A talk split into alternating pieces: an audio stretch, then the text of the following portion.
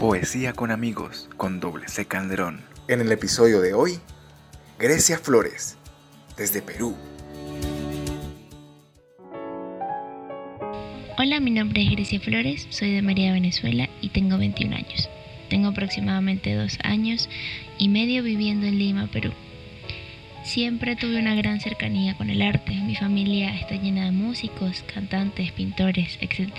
Y yo encuentro desde pequeña un universo lleno de paz cada vez que canto, leo, dibujo, pinto o escribo.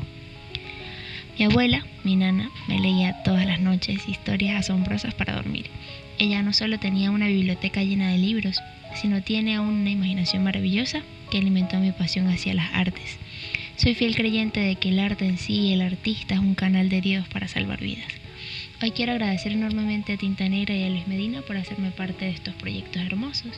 Tengo la dicha de pertenecer a Tinta Negra desde el año 2014 hasta la actualidad, donde nunca dejo de sentir un gran amor, respeto y admiración por cada uno de los integrantes y escritores. También quiero recordarles que pueden seguir a Tinta Negra en sus redes sociales, arroba a Tinta Negra en Instagram y en el blog Proyecto Folio, cuyo link está en la bio de Tinta Negra de Instagram y en mi bio de Instagram, Grecia Flores R. El escrito de hoy se llama Púrpura y es uno de los más recientes. Gotas de lluvia corrían sobre mi impermeable, algunas con prisa, otras no tanto. Flores de acuarela azul y morado se matizaban mientras la lluvia se deslizaba por sus pétalos hasta llegar a su tallo verde oscuro.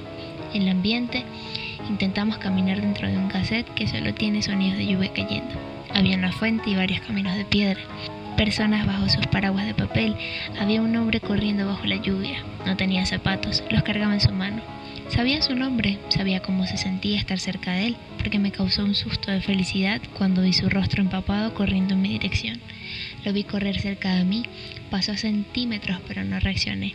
Sentí que había dicho su nombre pero no alcancé a mover mis labios. Mi cuerpo giró 180 grados, siguiendo sus largos pasos con la mirada. Aquel hombre frenó totalmente a 10 metros de mí, se inclinó, apoyó sus manos en las rodillas para retomar un poco de aliento y con una voz muy tímida y frágil mi boca articulaba de manera perfecta su nombre en un parque de paradero desconocido, en un lugar de cielo rosa y púrpura. En segundos la lluvia aceleró su paso, pero el tiempo del tiempo simplemente existía fuera de nuestras cabezas como un mito. Luego de respirar, enderezó su cuerpo y lo giró hacia mí, trotando con los pies y el alma mojada se acercó despacio la noche del eclipse del 5 de julio, quizás 6. Se acercó con la lluvia en sus pestañas y su corazón empapado de lágrimas. Miró mi rostro mojado, imperfecto y cansado. Su rostro de porcelana parecía que la creación misma había sido representada de manera perfecta en sus ojos, en sus labios, en su mirada. Abrió sus labios para tomar un sorbo de aire y suspiró bajo la lluvia. El calor de su interior se reflejó en ese suspiro nuboso. El cielo rosa, el sol eclipsado. Por primera vez era de noche en ambos lados. Te extrañé te extraño, siempre te extraño pero nunca he dejado de pensar en ti. Siempre espero todos los días hasta ahora para verte aquí, pero hay veces que no estás y corro, corro a buscarte. No tenía palabras, verlo de nuevo era un milagro, estar consciente de ello también. Mientras miraba mis ojos en espera de una respuesta, miraba hacia abajo y podía detallar más cada pequeño gesto de su rostro, como si la lluvia hiciera melodías al caer sobre su piel, sobre su ropa, sobre su existencia. Sentí su piel pálida y fría tocando mi mano, y cómo entrelazaba sus dedos tatuados con mi mano de juguete.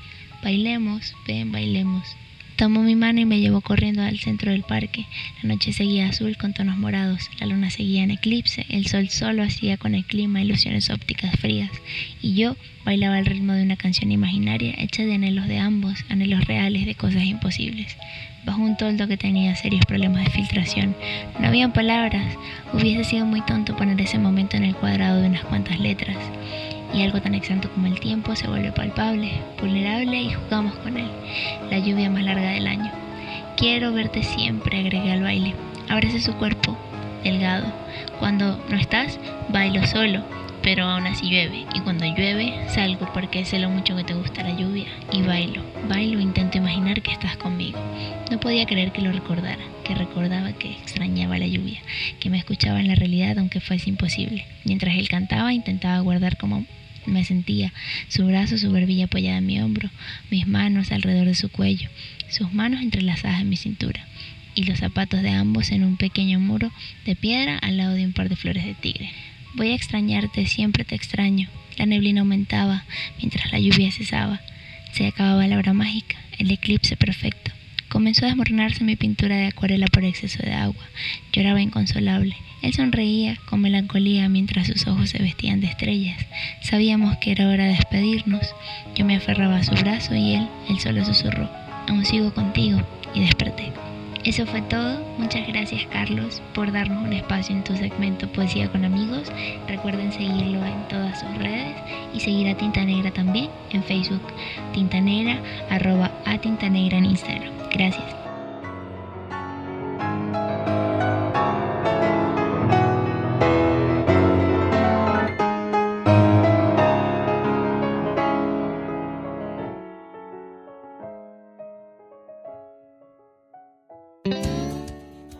Poesía con amigos con doble Calderón. Sígueme en las redes sociales como arroba Calderón y escucha este y todos los episodios de las conversaciones acá entre amigos y la poesía con amigos a través de Spotify, Anchor y Google Podcast. La vida siempre es mejor cuando vivimos acá entre amigos.